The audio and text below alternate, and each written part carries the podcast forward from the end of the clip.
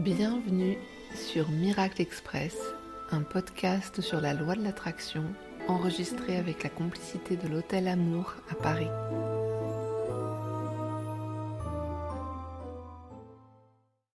On le disait dans le précédent épisode, les mots sont magiques. Et tes mots sont magiques. Ensemble, ils forment une trame qui ne ressemble qu'à toi. Ton intention la plus profonde se fait sentir dans la cadence, dans le rythme et la mélodie de ton discours. C'est exactement comme une chanson qui va traduire tes émotions d'une manière toute particulière, sauf que l'accompagnement musical n'est pas nécessaire. Alors comment rédiger ta lettre à l'univers? Il s'agit d'écrire ce que tu veux vivre en respectant quelques règles simples. Règle 1. Sois clair.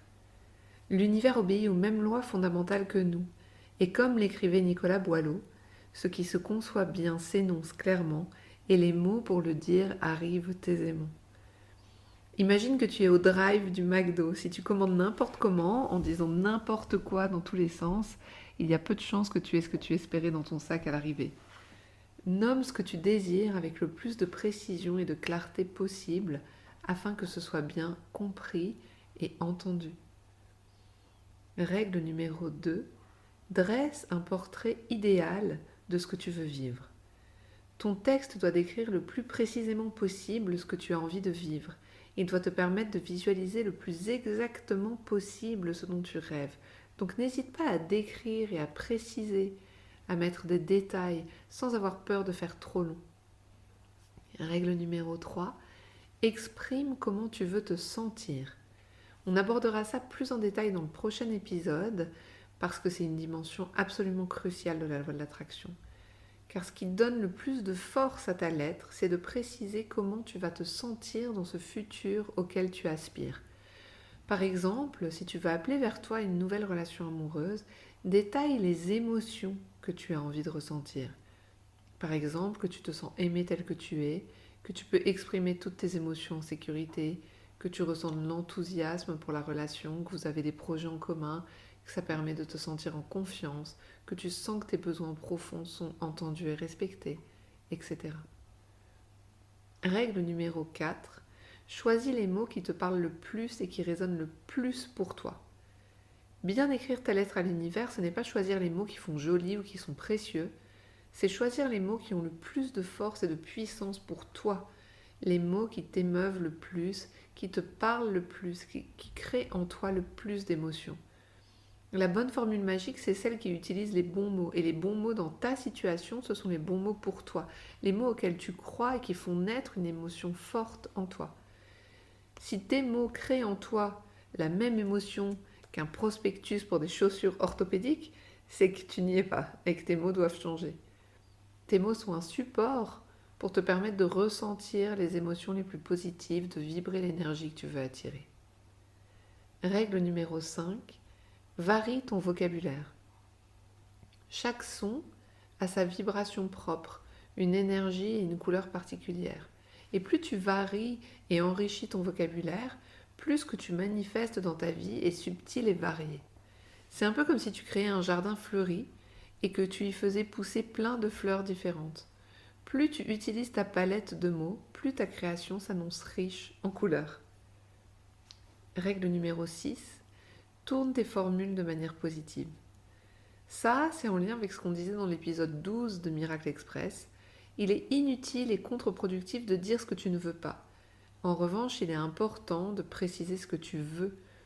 Ta lettre ne doit jamais utiliser de formule négative. Par exemple, plutôt que de dire je ne suis plus au chômage, dis j'ai un travail qui me satisfait pleinement.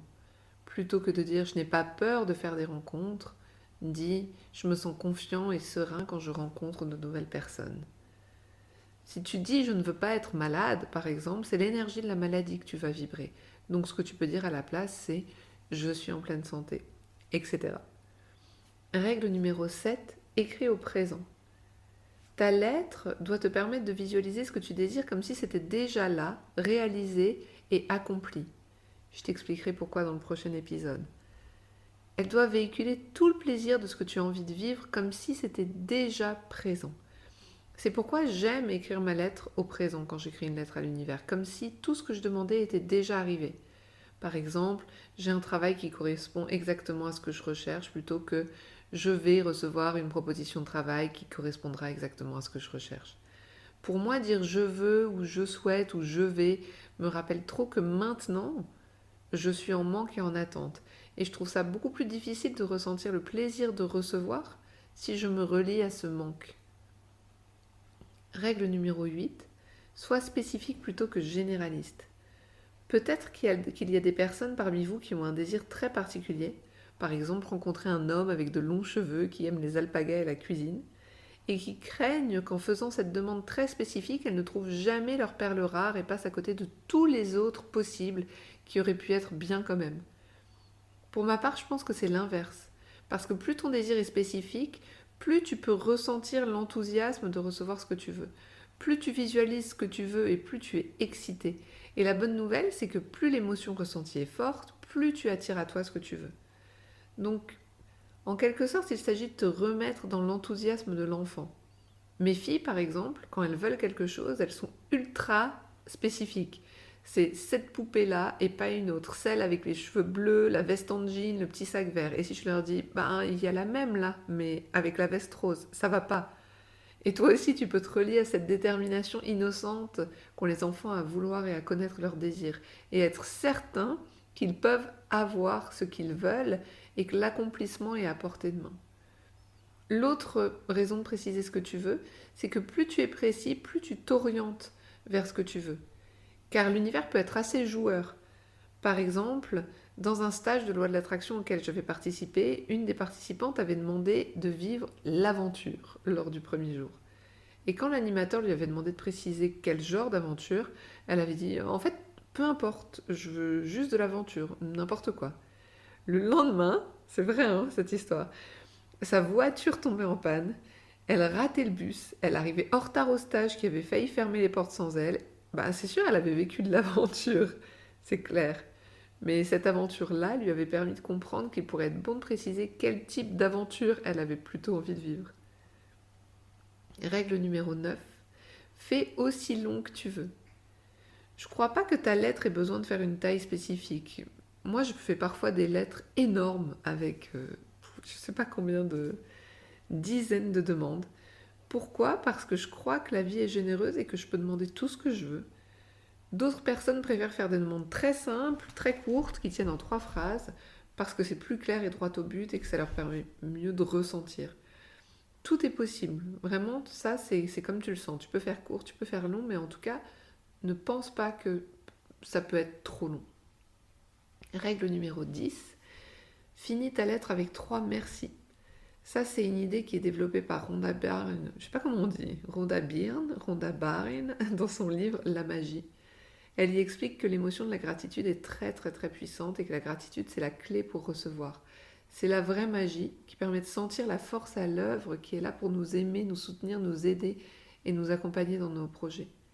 Pour Rhonda, ça serait même la clé pour recevoir car elle nous permet de valider que nous avons confiance que ce qui est demandé est déjà là, tout près de nous et est en cours d'arriver. Donc finissez votre lettre avec merci, merci, merci. Tu viens d'écouter Miracle Express. Tu as besoin de soutien pour donner vie à tes rêves? Où que tu sois dans le monde, réserve ta consultation en tête à tête avec moi pour écrire ta lettre à l'univers. Une séance de deux heures sur Zoom suffit pour faire un pas décisif vers la vie que tu souhaites. Retrouve toutes les infos sur mon site labellevibration.com ou en détail de l'épisode.